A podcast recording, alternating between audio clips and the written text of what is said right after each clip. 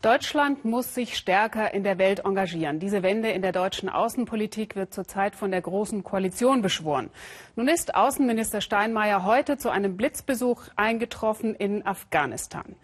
Geschlagene 13 Jahre engagieren wir und andere uns bereits militärisch in diesem Land. Und wie sieht die Bilanz des Ministers heute aus? Wir haben nicht alles erreicht, was wir uns vorgenommen haben. So kann man es wohl sagen. Um nur mal ein Beispiel herauszugreifen, nach 13 Jahren ISAF-Mission ist Afghanistan immer noch der weltweit größte Heroinproduzent. Und seit der Abzug der internationalen Truppen näher rückt, steigern die Afghanen sogar noch den Anbau von Schlafmohn im Norden des Landes. Gleichzeitig steigt die Zahl der Drogenabhängigen auch in, Dra in Kabul dramatisch an. Jürgen Osterhage. Der Fluss so trüb wie der Morgen, mitten in Kabul Minusgrade. Ich gehe unter die Pole Sokta, übersetzt verbrannte Brücke. Der Weg dorthin mühsam. Überall Dreck, Kot, Matsch. Der Kabulfluss verkommen zur Müllhalde, es stinkt bestialisch. Schließlich erreiche ich den Drogenplatz. Ich treffe auf Menschen, die sich scheinbar aufgegeben haben. Trostlos, beklemmend. Zehntausende Drogenabhängige soll es mittlerweile allein in der Hauptstadt geben. Viele verbergen sich unter Decken, sind scheu, wollen unter sich bleiben. Aber schon nach wenigen Minuten kann ich offen mit ihnen reden.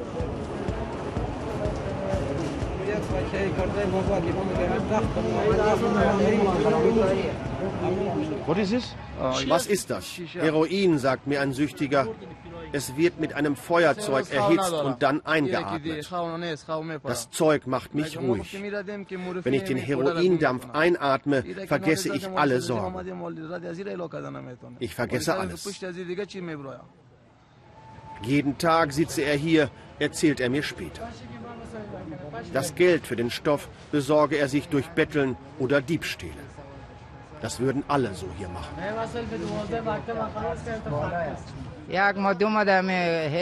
Ich kam aus Herat im Westen Afghanistans in die Hauptstadt auf der Suche nach Arbeit.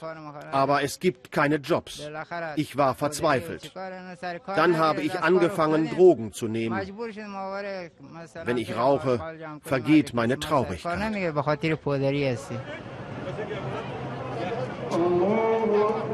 Der Muezzin einer nahen Moschee ruft zum Gebet.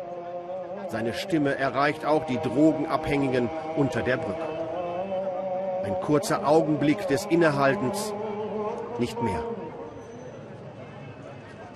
Die Zahl der Drogenabhängigen in Afghanistan wächst rasant.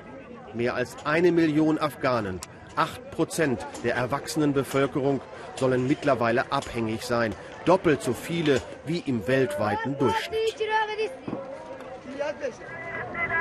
Die Afghanen haben wenig Hoffnung auf ein besseres Leben.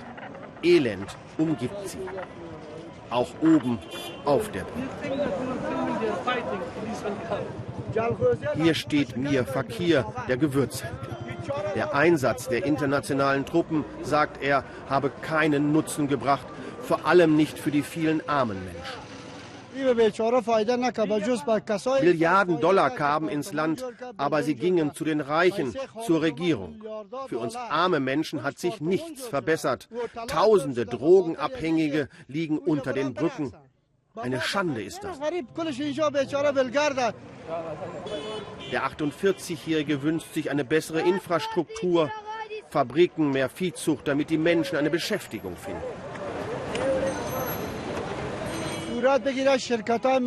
Wer Arbeit hat, der kämpft nicht.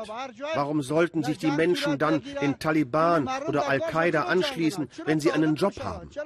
Warum sollten sie Drogen anbauen? Viele Fragen, kaum Antworten.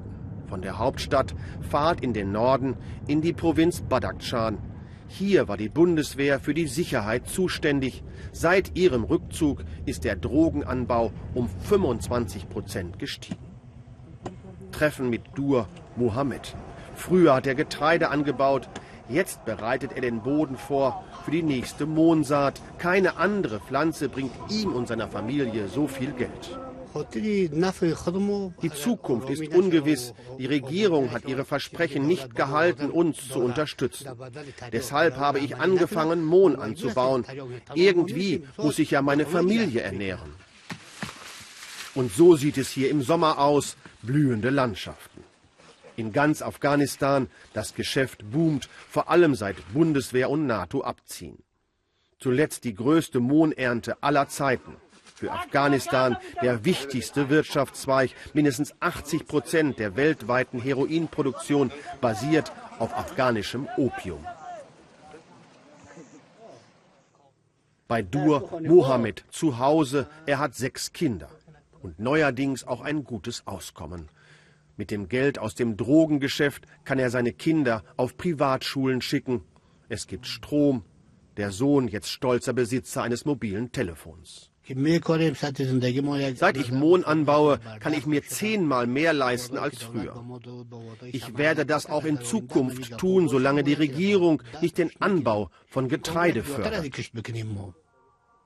Und sie profitieren vom wachsenden Drogengeschäft Taliban. In der Nachbarprovinz ein Treffen mit ihnen schwierig. Lange Verhandlungen, Einsatz von Mittelsmännern. Es sind junge Kämpfer, kleine Gruppen, hoch motiviert, mit Schnellfeuergewehren und Panzerfäusten. Sie verlangen Schutzgeld von den Drogenbauern. Millionen fließen so in ihre Kriegskassen. Offensichtlich sehen sie keinen Widerspruch zwischen Drogenanbau und ihrer Ideologie, auch wenn sie es nicht laut sagen. In unsere Kamera die üblichen markigen Sprüche.